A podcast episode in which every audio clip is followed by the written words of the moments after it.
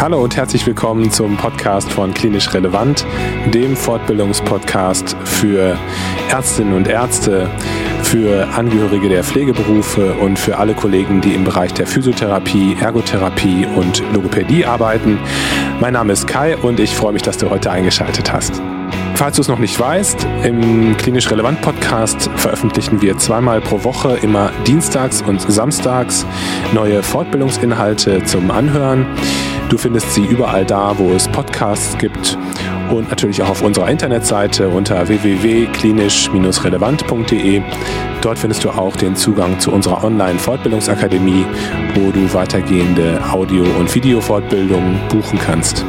Heute spreche ich wieder mit Professor Baum aus Münster, der Apotheker ist und zwei geriatrische Kliniken in Münster mitbetreut und sozusagen seine schützende Hand über die Patienten im Hinblick auf die Medikamentation hält.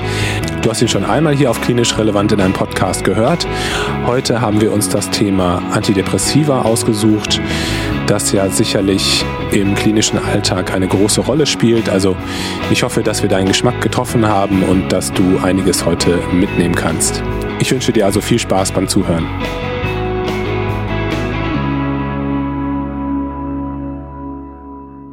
Lieber Sebastian, dann ähm, ja, herzlich willkommen ein zweites Mal im Podcast von Klinisch Relevant. Ich ähm, habe mich sehr auf dieses Gespräch gefreut.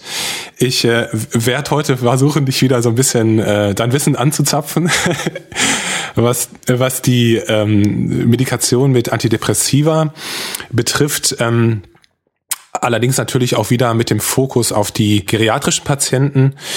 Und ich habe mir so eine Liste, eine kleine Liste gemacht mit Medikamenten, die äh, in dem Kontext der, der Depressionsbehandlung regelmäßig, zumindest bei mir, vorkommen, denen ich regelmäßig über den Weg laufe und äh, mit mit dir wollte ich gerne über diese Medikamente sprechen. Vielleicht können wir aber auch so ein bisschen äh, gleichzeitig hier und da diese Schubladen äh, nochmal einteilen, welche, welche Schubladen es überhaupt gibt bei Antidepressiva. Aber ja, ich würde mich freuen, wenn wir einfach so ein bisschen offen darüber reden könnten. Ähm, ich weiß nicht, vielleicht können wir einmal ähm, mit, dem, mit dem Begriff oder mit der Schublade SSRI anfangen, weil das ist so bei mir zumindest ähm, ja die Gruppe, die ich am häufigsten selber verwende und die mir am häufigsten vorkommt. Ähm, also die Medikamente Citalopram, Paroxetin und Sertralin. Ich weiß nicht, wie es dir da so geht im Alltag. Ähm, vielleicht können wir als erstes über die sprechen. Ähm, was ist so deine Meinung zu den Medikamenten, die ich gerade genannt habe? Und was ist so aus deiner Sicht, was sind so die wichtigen Dinge, die man beachten muss, wenn man die einsetzt? Ja, äh, genau. Hallo erstmal auch von meiner Seite. Ähm, genau, Antidepressiva spielen jetzt bei unserem Patientenpool auch einen relativ hohen Stellenwert äh, aus verschiedenen Gründen. Äh, und auch die SSRIs äh, kommen doch recht regelmäßig vor. Ähm, weil die auch ihre Indikation haben, also Post-Stroke Depression etc., wo die Wirksamkeit ja auch sehr gut belegt ist. Ähm, wir haben natürlich bei uns, bei den geriatrischen Patienten, natürlich die Schwierigkeiten, ähm, gerade was so Kontraindikationen betrifft. Ne, und das sind ja die SSRIs, oder beziehungsweise da ist ja vor allen Dingen das Citalopram und Escitalopram äh, davon betroffen. Das ist ja laut äh, Fachinformation es ja nicht erlaubt ist, ähm, diese Medikamente bei Patienten einzusetzen, die ein Long-QT-Syndrom haben. Das sind jetzt nicht ganz so viele, aber viel häufiger, dass man dies bei Patienten nicht einsetzen darf, die halt gleichzeitig eine andere potenziell QT-Zeit verlängernde Substanz ähm, einsetzt oder bei denen das eingesetzt wird. Also so Amiodaron, Fluconazol, ähm, sind so, auch wenn Fluconazol jetzt keine Dauertherapie ist, aber die kommen halt immer wieder mal vor. Ähm, oder andere äh, Antipsychotika, ne, auch im Rahmen vielleicht einer Augmentation, ähm, also ein Schlafmittel, ähm, ne, wenn Melperon da eingesetzt wird, dann darf man eigentlich Citalopram und Escitalopram erstmal so per se nicht einsetzen, weil es halt kontraindiziert ist. Ne? Das sind halt formale Geschichten, mhm. ähm, die aber halt erstmal, das weißt du ja besser, ne? wenn ich etwas einsetze, was kontraindiziert ist, dann muss ja, müssen ja bestimmte ähm, Vorgaben erfüllt werden. Ne? Aufklärung des Patienten, Einwilligung des Patienten etc. Und ähm, beim Sertralin zum Beispiel wäre diese formale Hürde nicht gegeben. Ist pharmakologisch jetzt nicht ungefährlicher, ne, was QT-Zeitverlängerung betrifft etc., würde ich jetzt mal behaupten, oder ist zumindest kein gravierender Unterschied, hm. aber das wäre zumindest da zulässig. Aber Citalopram und Escitalopram sind ja die etablierten SSRIs, zumindest jetzt in unserer Region. Wenn ein SSRI eingesetzt wird, findet man ehrlicherweise meistens Citalopram oder Escitalopram. Hm. Wie ist das mit ähm, der Nebenwirkung Hyponatremie? Das ist lustig, weil ich selber das Gefühl habe, das ist sehr, sehr selten, aber ich werde es häufig gefragt, so von, von Kollegen, wenn ein Patient mit einer Hyponatremie aufschlägt, ist das jetzt möglicherweise Antidepressiva assoziiert, ist das möglicherweise SSRI induziert? Wie ist so deine Erfahrung damit? Ähm, also wir finden die Hyponatremie relativ häufig bei den Patienten. Wo sie herrührt, ähm, ist nicht immer eindeutig äh, feststellbar. Ne? Also äh, entweder ist es ein Verdünnungseffekt, was wir ja bei Patienten, ne? wie gesagt, ich sehe halt nur die geriatrischen, ne? weil sie Wasser eingelagert haben, ähm, peripher oder zentral. Ähm, da kann natürlich eine in Anführungsstrichen Hyponatremie entstehen, die ja de facto ja keine tatsächliche ist. Ähm, äh, andere, äh, aber medikamenteninduziert finden wir doch schon eher mal. Jetzt kann man mich jetzt nicht auf, auf, auf, auf Zahlen festnageln, wie häufig wir das tatsächlich sehen. Das sind ja dann auch, das sind so empirische Effekte.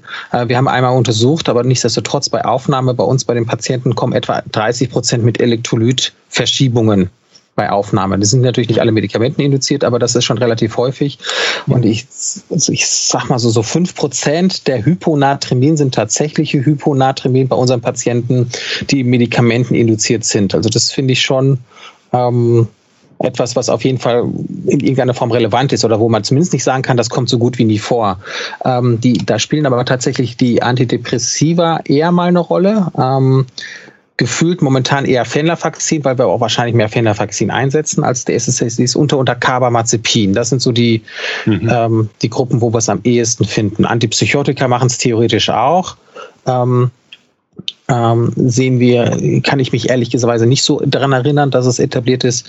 Und natürlich die Kardiake, also ne, die Diuretika natürlich. Ne? Also wenn man die jetzt mal außen vor lässt, wenn es neben den Diuretikern sind es tatsächlich Antidepressiva, eher aktuell Fenlafaxin und ähm, ähm, was habe ich noch gesagt, und Carbamazepin. Ne, da sieht man es doch, genau, da sieht man es eher mal. Hm. Ne, aber auch äh, Citalopram im Verdacht nehmen wir auch da das halt raus, weil wir da das nicht unbedingt wissen, ob es nicht auch daran lag. Aber meistens haben die Leute drei, vier Hyponatremie induzierende Medikamente in ihrem Medikamentenplan, da weiß man eh nicht, woran es dann lag. Die SSRI spielen ja eine, eine, Rolle, wenn man insbesondere eine, ja, eine Antriebssteigerung ja auch erzielen möchte. Ähm, hast du jetzt in deiner Tätigkeit in der in der ja, Supervision, sage ich jetzt mal, deiner äh, geriatrischen Patienten in den zwei Kliniken, die du betreust, hast du da auch schon mal, sage ich jetzt mal, negative Effekte diesbezüglich bem bemerkt ähm, oder sage ich mal auch so psychiatrische Nebenwirkungen äh, mitbekommen, was das betrifft?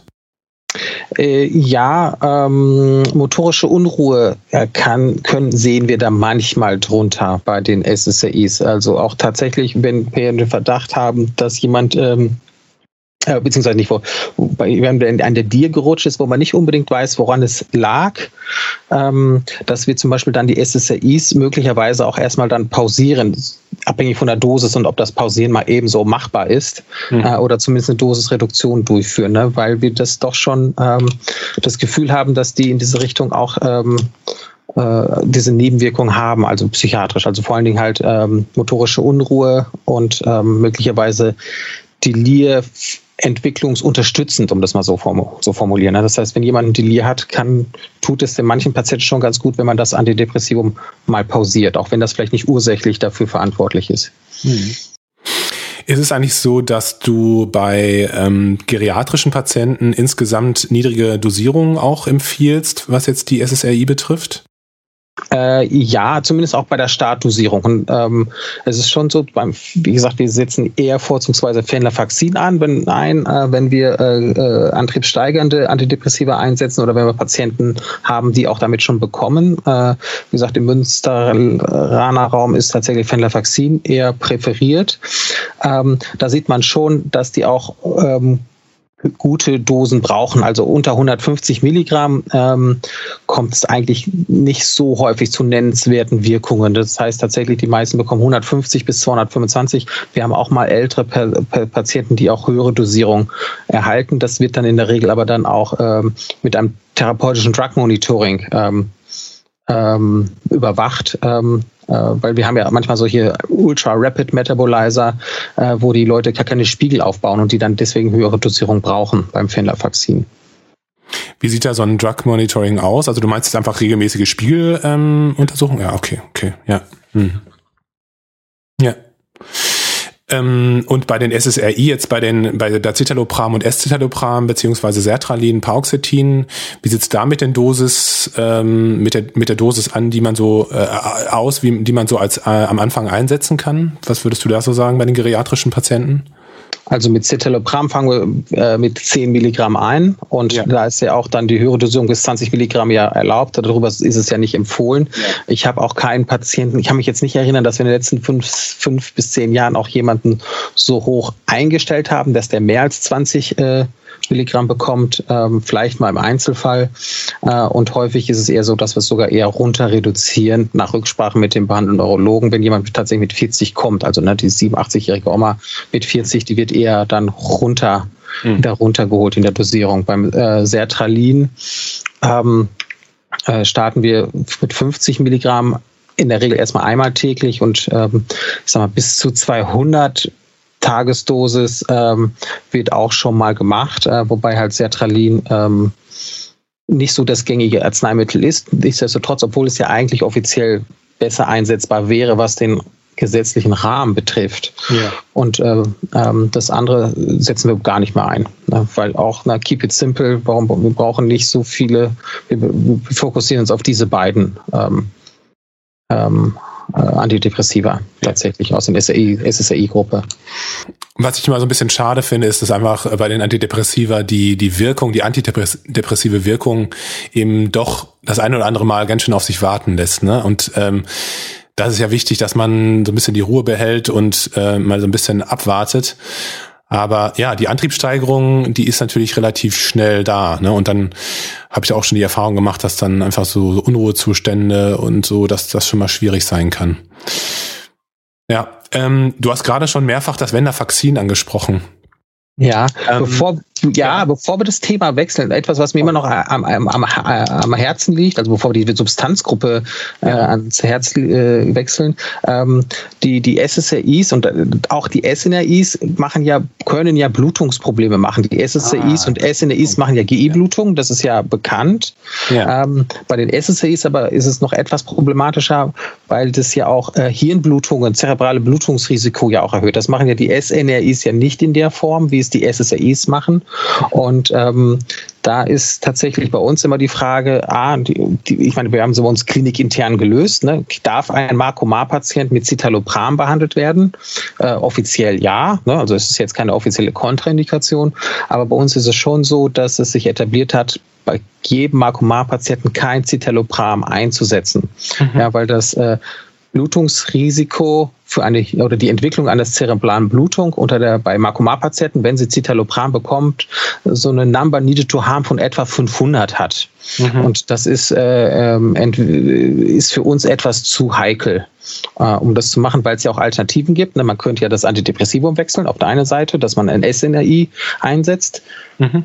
Das ist ja häufig möglich. Oder äh, man könnte auch ein NOAC einsetzen, anstatt einer, eines Makoma. Dort ist die, äh, das Risiko für Hirnblutung dann nochmal deutlich geringer im Vergleich, wenn es ein Makoma, mit Makoma weiter therapiert wird. Äh, das das finde ich, ähm, hat sich mehr, mehr, mehr etabliert, ähm, dass so auch fortgefahren wird. Wir machen das schon seit, äh, seit zig Jahren, also dass, dass wir Makoma-Patienten kein Citalopram geben, vielleicht schon seit 12, 13 Jahren regelhaft. Es gibt aber immer so diese Rückfrage dann auch aus dem niedergelassenen Bereich, warum habt ihr denn jetzt hier das gewechselt, gerade wo, wo es mit den NOACs ja noch so restriktiv war. Ähm, ähm, aber äh, die Daten zeigen halt weiterhin, dass, die, dass das Hirnblutungsrisiko unter den SCIs ja nicht eine Ente war oder so ein One-Hit-Wonder, sondern sondern tatsächlich äh, sich auch in der ganzen Zeit immer wieder bestätigt hat, dass dieses Risiko ja besteht. Und da muss man es ja nicht unbedingt die, auf die Spitze treiben, wenn die dann auch alle antikoaguliert werden. Bin ich dir total dankbar für den Hinweis. Genau, das hätte ich tatsächlich jetzt vergessen, aber ähm, ja, wichtig, ganz, ganz wichtig darauf zu achten. Mm, dann lass uns bitte auf die SNRI zu sprechen kommen. Ähm, da gehört ja das Wendler-Vakzin zu.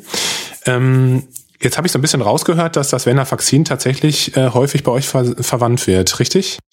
Ganz genau. Also Venlafaxin ist äh, tatsächlich so das Antidepressivum der Wahl, wenn man ähm, ähm, ähm, wenn man eine Antriebssteigerung haben möchte und Citalopram oder die SSA ist nicht in Frage kommen. Das ist leider sehr, sehr häufig der Fall. Und ähm, daher wird es äh, bevorzugt äh, bei uns äh, eingesetzt, auch von dem Blutungsrisiko, ne, was da etwas geringer ist. Ähm, vom Bauchgefühl her, Na Hyponatremie, würde ich sagen, kommt da ten tendenziell etwas eher mal vor. Ähm, aber auch QT-Zeitverlängerung ist eher weniger das Problem. Also das ist eigentlich dann eine relativ gut verträgliche Substanz. Die macht eher mal Probleme beim Absetzen, dass man gerade die lange das gekriegt haben, dass es doch gerade zum Ende hin diese Runterdosierung doch extrem lange dauern kann. Ja ähm, bis die Leute, ich sag jetzt mal, ähm, da wirklich, äh, ich will jetzt nicht das Wort entwöhnt benutzen, aber halt, bis sie da wirklich von der Substanz loskommen, dass da keine Absetzphänomene auftreten. Ne? Das ist bei den, sehen wir bei den Fenlafaxin oder bei den SNRIs etwas eher mal als zum Beispiel bei den SSRIs. Was ich ähm, häufig mitbekomme, ist, dass es ähm, Verwirrung gibt, was die tageszeitliche Einteilung von Venlafaxin gibt. Ähm, also jetzt zum Beispiel bei höheren Dosierungen, dass man da eigentlich ähm, jetzt gar nicht mehr abends auch eine Portion geben würde, sondern äh, sich auf die morgens- und mittagliche Dosierung ähm, konzentriert. Wie ist da deine Erfahrung und wie ist da eigentlich so die Empfehlung diesbezüglich?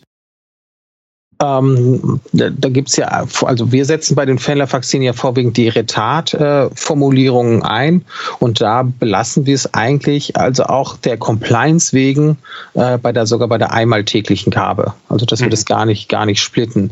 Mhm. Ähm, wenn die äh, Medikamente zu spät gegeben werden, es gibt ja auch Patienten, die ja zum Beispiel auch die SSRIs auch abends kriegen, weil es ja auch laut Fachinformation auch zulässig ist. Das macht zum Beispiel eher mal Schlafstörungen. Und das sehen wir beim Fenler, das würde ich jetzt auch beim Fenlerfaxin als äh, Nachteil sehen. Auch das Sertralin, das man ja eigentlich zweimal täglich geben müsste. Mhm. Und äh, pharmakologisch wäre ja logisch, es morgens und abends zu geben. Ähm, ist es tatsächlich so, dass die morgen- und mittagliche Gabe etwas weniger Schlafprobleme machen als die morgen- und abendliche Gabe. Es gibt aber auch Patienten, die davon profitieren. Also die sagen, wenn ich das Sertralin abends nehme, kann ich umso besser schlafen. Äh, das gibt's halt auch. Das muss man halt ausloten, äh, Patienten individuell. Aber eher machen die abendlichen Gaben oder die zu späten Gaben von SNRIs und SSRIs eher Schlafstörungen. Ich ähm, begegne dem Venlafaxin und dem Duloxetin ähm, häufig, weil ich halt auch Schmerzpatienten ähm, mitbetreue. Und ähm, da wollte ich dich nochmal weiter zu fragen. Also ähm, wie siehst du diesen, diesen Kontext, ähm, was wird jetzt diese, diese antidepressive Wirkung und die schmerztherapeutische Anwendung ähm, betrachtet? Also wie, wie siehst du das? Ähm, ist das unkritisch aus deiner Sicht oder ähm, ist das eine günstige, ist das, ist das günstig, diese zwei Fliegen mit einer Klatsche zu schlagen? Ja, ähm, tatsächlich ähm, machen wir das auch. Äh, wir haben ja bei uns in Klinik ja auch eine äh, äh schmerztherapeutische Station, äh, wo, ähm, äh, und äh, dort ist tatsächlich auch Duloxetin und Fenlafaxin Mittel der Wahl, um gerade zwei Fliegen mit einer Klappe zu schlagen. Teilweise, wenn noch Schlafstörungen dazukommen, wird das auch teilweise dual gefahren, dass man vielleicht noch Mirtazapin als zweites Antidepressivum niedrig dosiert, also nicht mehr als 15 Milligramm noch dazu packt, aber meistens reicht die Monotherapie Antidepressivum, um tatsächlich beides mit zu behandeln. Super. Da kommt, ja, ja. Gibt es noch aus deiner Sicht irgendwas, was man bei den SNRI besonders beachten müsste?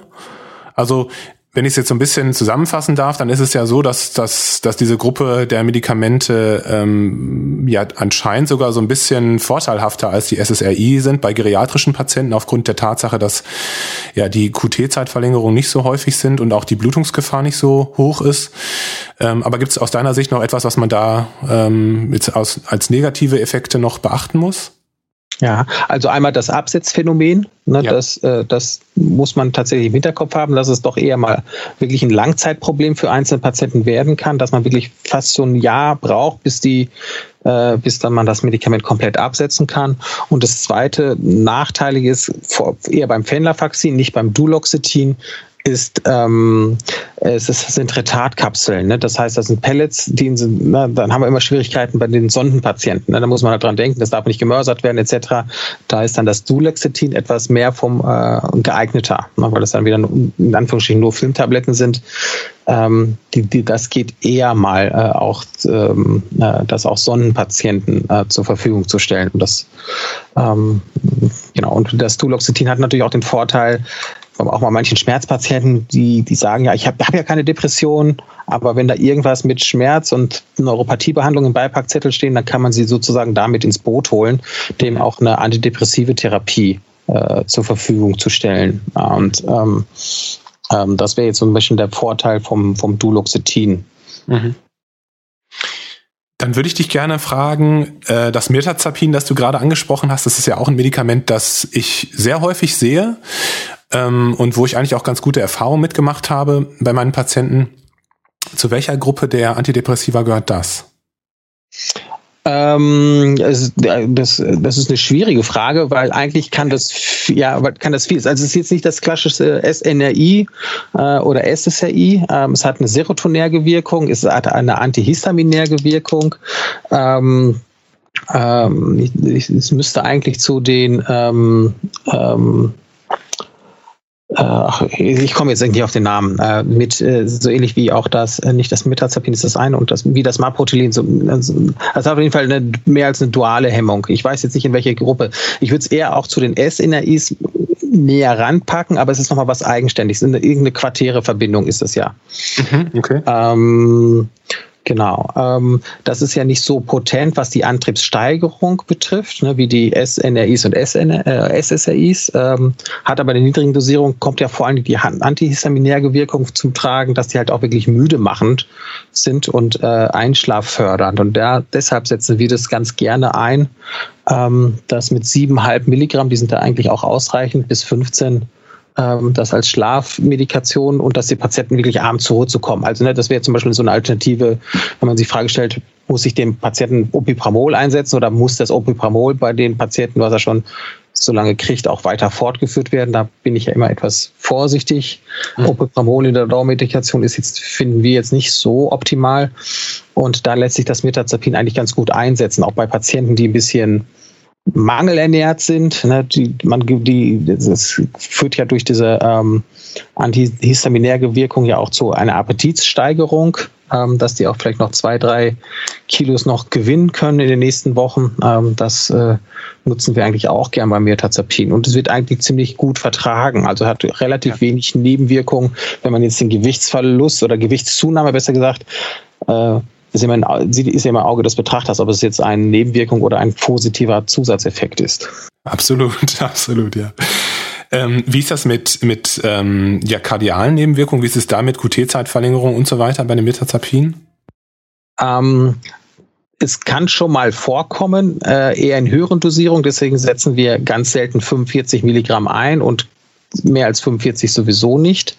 Ähm, aber äh, dafür, dass es so regelhaft eingesetzt wird, habe ich das jetzt nicht als großes Problem bisher wahrgenommen. Also da sind SNRIs oder auch die Antipsychotika, die sind da eher mal im Fokus, äh, dass, dass das da beobachtet wird. Und mit Mirtazapin kann ich mich eigentlich so gut wie gar nicht erinnern, dass das überhaupt schon mal gemacht hat. Na, also das, ich bin, ich bin mir ein bisschen vorsichtig, habe, vielleicht habe ich es auch mal vergessen, aber Mirtazapin habe ich nicht so auf dem Schirm, dass ich das jeweils da mal gesehen hätte. Ja. Ähm, mit welcher Dosierung steigt ihr so ein bei eurem äh, Patientenklientel? Siebenhalb. Siebenhalb, Siebenhalb ne? Ja. Siebenhalb, genau. Mhm. Was, was ich spannend finde, ist, dass ich das mehrfach mitbekommen habe, dass ähm, eine Restless Leg Symptomatik entweder augmentiert wird durch Mirtazapin oder sogar hervorgerufen werden kann.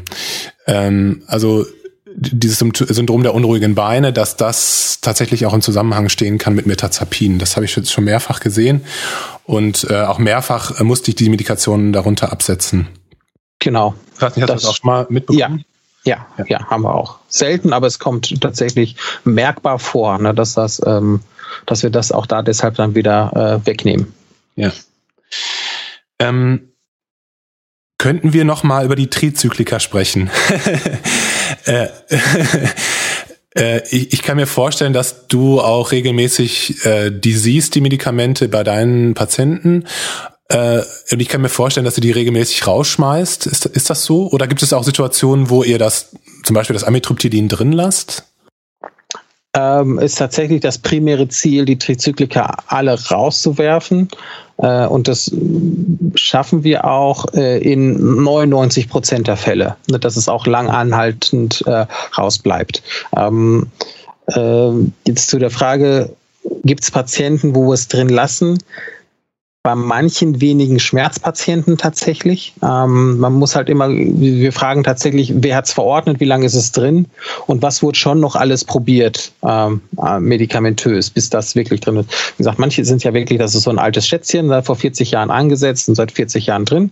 Ähm, da äh, versuchen wir schon in Rücksprache mit dem Patienten ähm, das Medikament auszutauschen, was ja in der Regel auch sehr, sehr gut funktioniert, muss man ja sagen. Und es gibt aber manchmal so Konstellationen, es gibt auch bestimmte Patientencharakteristika, die es auch nicht zulassen, in der Dauermedikation was zu ändern, um das mal vorsichtig auszudrücken.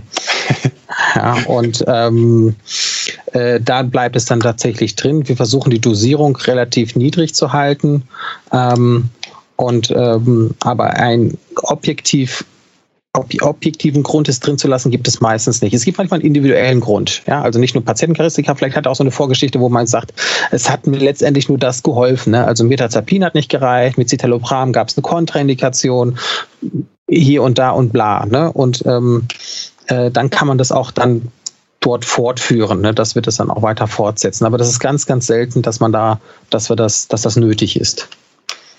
Aus deiner Perspektive als Apotheker, was ist äh, der Hauptgrund für dich zu sagen, dass Tetrazyklika eigentlich, äh, Entschuldigung, dass Tri Trizyklika eigentlich keinen keinen Platz mehr haben in der in der Behandlung von von geriatrischen Patienten? Die, das anticholinerge Potenzial, was die haben. Also die sind anticholinerg wirksam äh, und das ist auch in der Hinsicht auch gut untersucht. Das geht jetzt nicht nur um Delirprävention, das ist ja im höheren Alter ja nochmal ein ganz anderes Thema. Da reichen wirklich auch niedrige Dosierungen, auch 25 Milligramm. Ähm, wenn man sich aber auch mal anguckt, wie inwiefern sich die Fahrtüchtigkeit unter Trizyklika sich verändert, da gibt es ja die Druid-Studie etc., die das ja auch ganz eindeutig zeigt, dass unter Trizyklika ähm, die Aufmerksamkeit und die, die Fahrtauglichkeit Tauglichkeit äh, eingeschränkt ist. Klar, im Laufe der Zeit ähm, adaptiert sich der Patient wieder dran oder seine Fähigkeiten, aber nicht immer komplett. Ja? Also manche ja, manche machen es komplett, das heißt, die kompensieren diese Einschränkung durch die Anticholinergika, aber andere tun das nicht tun das nicht. Die tun das zwar ausreichend, aber man sieht trotzdem, dass die Konzentrationsfähigkeit äh, herabgesetzt ist in Fahrsimulatoren etc. Und bei manchen ist einfach die Fahrtüchtigkeit unter der Antidepressiva-Gabe nicht mehr gegeben. Das, wie gesagt, da gibt es eine Arbeitsgruppe äh, unten in, in, in München, die das auch sehr gut äh, äh, ähm, äh, überwacht hat oder äh, untersucht hat. Ne? Hier Herr Laux und äh, Brunauer etc. Ähm, wie gesagt, das sind ja alles auch äh, bekannte Sachen. Das ist ja auch nicht seit gestern, sondern das ist schon seit ja, mindestens 10, 15 Jahren bekannt, wenn nicht sogar noch länger. Und das wäre halt der zweite Grund. Ne? Wir haben ja eine Altersgruppe, die ja eh schon altersbedingt unter Aufmerksamkeitsstörungen leiden können oder dass die Fahrtauglichkeit gegebenenfalls ja schon beeinträchtigt ist. Und dann, wenn man das noch medikamentös durch Anticholinergika, Trizyklika, Urologika und viele andere anticholinerg wirkende Substanzen, die vielleicht nur ein bisschen anticholinerg sind, also Metopolol, Captopril etc., dann hat man die dann doch so weit, dass sie dann doch nicht so fahrtauglich sind, wie man das eigentlich meinte und wo es vielleicht unnötig medikamentös beeinträchtigt wird. Ja. Ähm, übrigens, du hast vorhin äh, das Opipramol gestriffen. ähm, da, da würde ich ganz gerne nochmal drauf kommen, weil ich da das auch häufig sehe und äh, weil ich, äh, mir juckt's manchmal in den Fingern, wenn ich bestimmte Patienten vor mir habe, so unruhige Geister, die ähm, ja so ganz sorgenvoll, ängstlich sind, da denke ich manchmal an das Upipramol. Was ist deine Meinung dazu, zu diesem Medikament? Und vielleicht kannst du es auch nochmal ähm, jetzt aus pharmakologischer Sicht so einordnen. Ja, also das Opipramol pharmakologisch ist ja eine Substanz, ähm, ich sag mal, das wird bei, bei Pharmakologen oder Pharmazeuten sehr gerne auch als Dirty Drug bezeichnet. Na, warum Dirty? Weil es ganz einfach relativ unselektiv viele Rezeptoren bedient. Das heißt, setzt man so Dirty Drugs ein, ist so eine Therapie mit dem Gießkannenprinzip, so ein bisschen Antidopaminer, äh, so ein bisschen Antihistamininerg, ein bisschen hier, ein bisschen da, aber im Prinzip nicht Fisch und nicht Fleisch. Das heißt, ähm, wenn ich eigentlich eine gezielte Wirkung haben möchte, weiß ich ja meistens auch, welchen Rezeptor ich ja brauche und ich weiß ja auch, ob es jetzt agonistisch oder antagonistisch äh, wirken muss, dann kann man das ja gezielt machen und eigentlich nicht so nach dem Gießkannenprinzip. Ne? Auch die Trizyklika sind ja auch äh, eher auch solche Dirty Drugs, die ja auch eher nicht nur peripher, äh, nicht nur zentral, sondern auch peripher wirken. Gleiches gilt ja auch für das Opipramol. Äh, das, an solche Sachen muss man ja auch noch denken. Und ähm, daher bin ich, äh, bin ich jetzt nicht so der Freund, mit solchen sogenannten Dirty Drugs zu handeln oder einzusetzen, sondern dann schon zu gucken, welche Wirkung möchte ich jetzt eigentlich haben und welche Substanzen gibt es denn da noch, die vielleicht auch wirklich gezielter das machen, ohne die ganzen anderen Wirkungen, Schrägstrich dann letztendlich sind es ja dann auch Nebenwirkungen, ähm, äh, die, der, die der Patient möglicherweise darunter erleidet. Ne? Und äh, da gehört halt Obepramol nicht sozusagen als First-Line-Therapie, sondern tatsächlich auch wieder zu einer Medikation, die wir vorzugsweise versuchen auszutauschen. Mhm. Ja, vielen Dank dafür, das ist super. Ähm, ich würde gerne als letztes, wenn du Lust hast, nochmal auf die ähm, Gruppe der Melatonin-Rezeptoragonisten eingehen äh, wenn du Lust hast, wie gesagt, ähm, weil ich so, ja, insbesondere bei meinen Patienten wahrnehme, dass die das immer so als äh, ja leichtere Medikation oder oder äh, nah am, am natürlichen äh, äh, wahrnehmen, glaube ich. Ähm, spielt das bei dir überhaupt eine Rolle jetzt bei deinen geriatrischen Patienten? Äh, und ähm, ja, wie, wie siehst du diese wie siehst du diese diese ähm, Substanzgruppe? Ja, ähm, also wie, auch die wird bei uns eingesetzt, die Substanz. Also das ist etwas, was wir jetzt auch nicht absetzen, sondern in der Regel auch fortführen, beziehungsweise auch teilweise neu beginnen. Ähm, ähm, da ist immer die Frage, wem, wem, für welchen Patientenkollektiv würde man das jetzt machen? Ähm, ich zitiere jetzt mal meinen äh, befreundeten äh, Gerontopsychiater, der sagt einfach, weil man so, so ein Bild auch hat, wer kriegt äh, das äh, Argomelatin? Das ist die jetzt herablassen, diese, diese kleine, zierliche, Prosecco trinkende Professorengattin.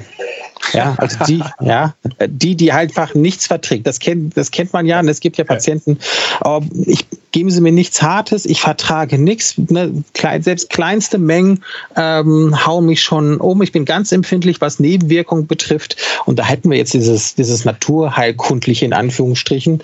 Ähm, und den kann man sagen, ja, dann nehmen wir doch das Argomelatin. Ne? Das Melatonin ist ja etwas, was körpereigenes ist. Das geht sozusagen an diesen körpereigenen Rezeptor dran. Das machen die anderen Substanzen natürlich auch. Aber man sagt, ne, das ist ja sozusagen das Melatonin als, als, ähm, als Analogon, was da dran geht. Also das klingt schon sehr natürlich. Ne, Melatonin, das ist den allen auch bekannt. Ähm, und tatsächlich ist das ja relativ nebenwirkungsfrei. Also das es gibt ja unter dem Argumentatin eigentlich keine gravierende Nebenwirkung, bis auf die Hepatotoxizität. Das ist ja auch relativ restriktiv mit den mit der Nachbeobachtung.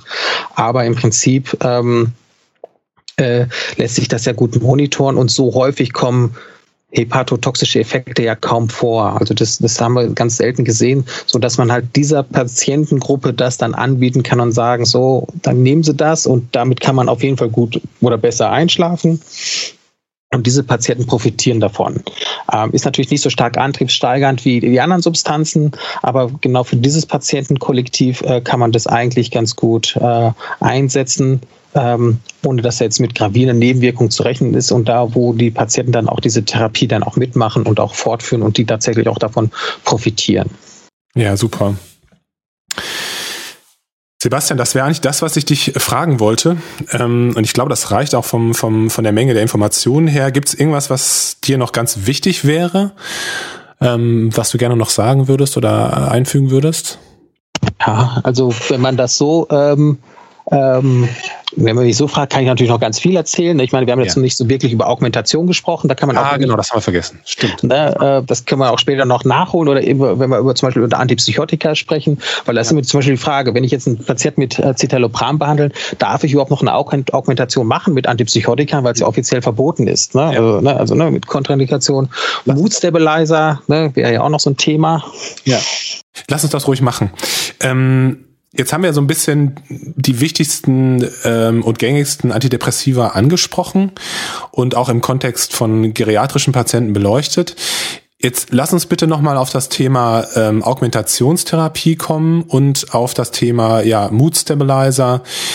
Ähm, das finde ich spannend, äh, weil ich, wenn es jetzt ältere Patienten sind, auch immer äh, das Gefühl habe, oh, da muss ich, da muss ich sehr, sehr aufpassen. Ähm, wie ist das gelagert aus deiner Sicht? Also über welche, über welche Medikamente stolperst du bei geriatrischen Patienten, die tatsächlich eingesetzt werden zur Augmentation bei Depressionspatienten? Und was ist aus deiner Sicht ganz wichtig zu beachten, wenn man diese Medikamente einsetzt? Ja, also ich sag mal, bei jüngeren Patienten hat man ja lange Zeit Olanzapin zur Augmentation eingesetzt. Das ist jetzt ein Medikament, was bei älteren Patienten eher doch äh, eine äh, einen etwas niedrigere, ähm, niedrigen Stellenwert hat, ähm, weil man da ja auch noch gucken muss mit Demenz, da gibt's ja noch Kontraindikationen etc., demenzielle Entwicklung, so dass eigentlich mittlerweile sich das Quetiapin sich dort etabliert hat. Ähm, mit dem Quetiapin kommen wir eigentlich auch soweit ganz gut zurecht. Man muss da natürlich aufpassen, dass man nicht sofort in einer hohen Dosierung anfängt, sondern eher niedrig dosiert, weil es ja doch eher mal tatsächlich auch gravierende Hypotonie Hypotonie-Krisen macht bei diesen Patienten, was natürlich wieder enorm Sturz, äh, äh, die, enorm die Sturzgefahr erhöht. Ähm, und dass, ähm, dass für die Augmentation teilweise auch wirklich 100 Milligramm erforderlich sind. Das heißt, bis man dann wirklich angekommen ist, äh, im Rahmen der Dosissteigerung. Ne, er muss ja dann, wie gesagt, orthostatisch stabil bleiben, ähm, dass es ein bisschen dauert, bis man, bis, bis die Wirkung da tatsächlich, die erhoffte Wirkung da eintritt. Ne? Aber danach funktioniert es eigentlich ganz gut. In der niedrigen Dosierung macht auch ähm, Quetiapin ja noch eine, eine Sedierung, ne, mit 25, 50 Milligramm. Ähm, das muss man natürlich auch im Hinterkopf haben. Ne? Deswegen abends die Gabe dann auch gar nicht so verkehrt. Aber das funktioniert dann ganz gut. Äh, das ist eigentlich unser Mittel der Wahl mittlerweile. Darf ich dich fragen, ähm, SRI haben wir ja vorhin gesagt, darf ich ja eigentlich gar nicht einsetzen, wenn ich ähm, ja irgendwelche Medikamente zusätzlich habe, die eine QT-Zeitverlängerung machen können. Wie ist das dann? Kann ich die SSRI mit mit ähm, ja Antipsychotika überhaupt anwenden? Ist das möglich? Jetzt ist es kontraindiziert. Ne, also ne, medizinisch ist es natürlich möglich, ne? Also weil es hat sich ja eigentlich nichts geändert an, an der an der Gefahr. Ne? Man macht halt EKG-Kontrollen, man weiß ja so ungefähr, äh, in welchem Abstand man das so machen soll. Ne? Also ne, vor Beginn, nach ein paar Tage nach Beginn und vielleicht dann nochmal im Verlauf. Ähm, also wir machen das dann halt bei Entlassung, äh, bei jeder Dosissteigerung natürlich äh, oder zwei Tage nach der Dosissteigerung, so zwei, drei Tage.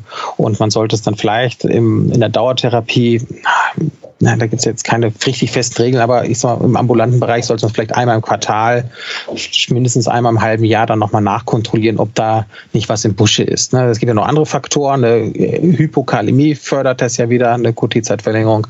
Aber ähm, mit dem entsprechenden Monitoring kann man auch mit Citalopram das theoretisch machen. Ne? Also pharmakologisch, medizinisch ist das nicht das Problem, das nicht zu handeln ist. Aber halt das Juristische ist halt wieder was, das andere. Ne? Wenn es kontraindiziert ist und der plötzlich an einer Tosade verstirbt und der Sohn oder der Enkel Anwalt ist, sehr engagiert, dann, äh, ich sag mal, dann hat man eventuell ein Problem. Absolut. Abgesehen vom Quetiapin, gibt es noch andere Antipsychotika, die ihr einsetzt bei Augmentationsphänomenen oder äh, zum Augmentieren? Nee, nee, tatsächlich nicht. Okay, okay gut. Ja. Ähm, ähm, dann vielleicht noch das Stichwort Mood Stabilizer, ähm, also stimmungsstabilisierende Medikamente. Da ist es ja eher so bei, ähm, bei jüngeren Patienten, dass man das ähm, Valproat einsetzt oder ähm, das Lithium das ist sicherlich schwierig bei geriatrischen Patienten, oder?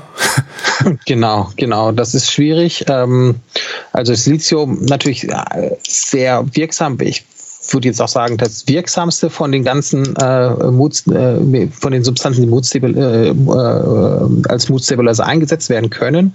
Ähm, aber aufgrund der Nierenfunktionsstörungen und ähm, die da mal mitunter ja bei den älteren Patienten auch, auch schnell mal auftreten kann äh, und der, der Hyponatremie-Risikos, ne, durch Diuretika hat man dann doch schon mal ähm, das, eher das Risiko der Lithium-Intoxikation. Und das darf man bei den älteren Patienten halt nicht unterschätzen, ähm, dass das, das Risiko dort deutlich höher ist. Nichtsdestotrotz heißt das jetzt nicht, dass das Lithium ein No-Go ist.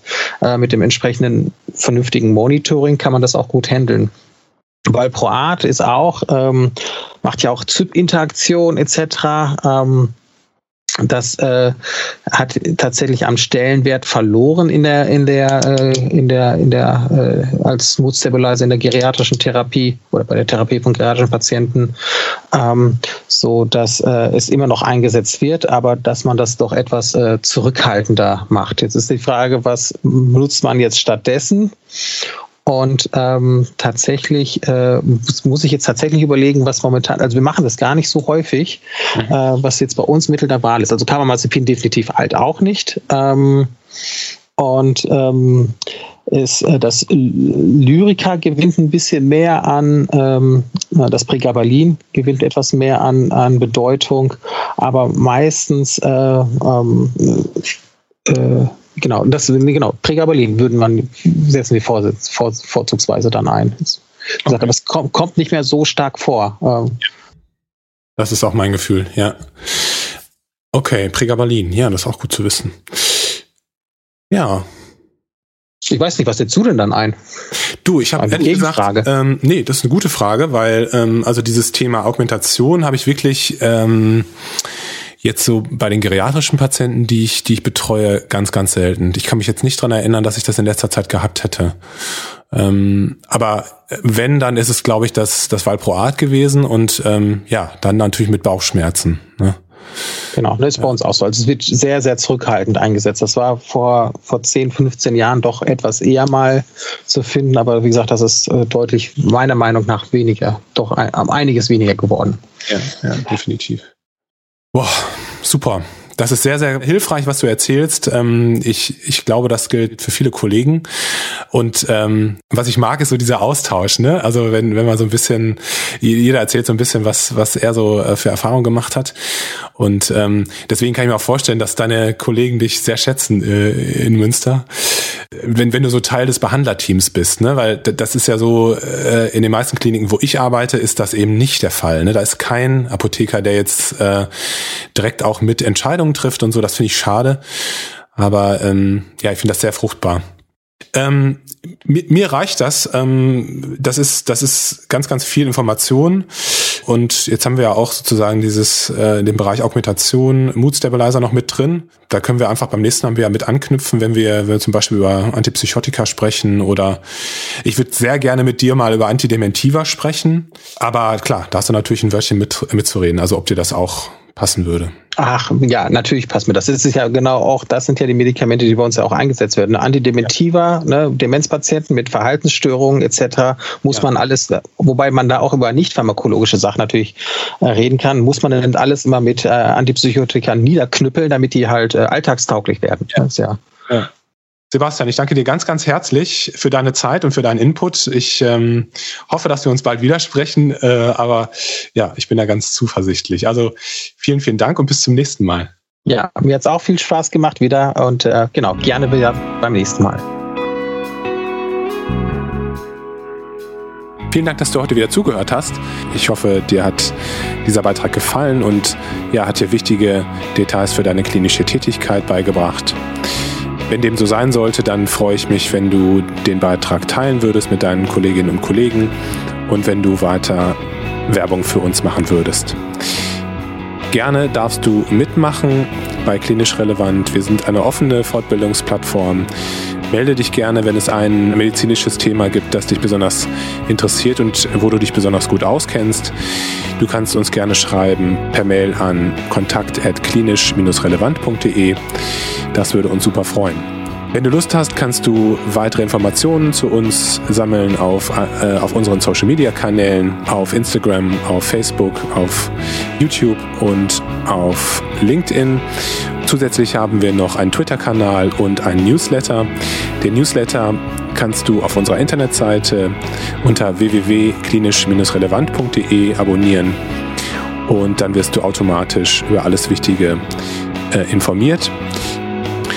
Jetzt habe ich genug geredet und ähm, deswegen äh, sage ich jetzt Tschüss. Ich freue mich, dass du zugehört hast und freue mich noch mehr, wenn du beim nächsten Mal wieder einschaltest. Pass auf dich auf, mach's gut, ciao.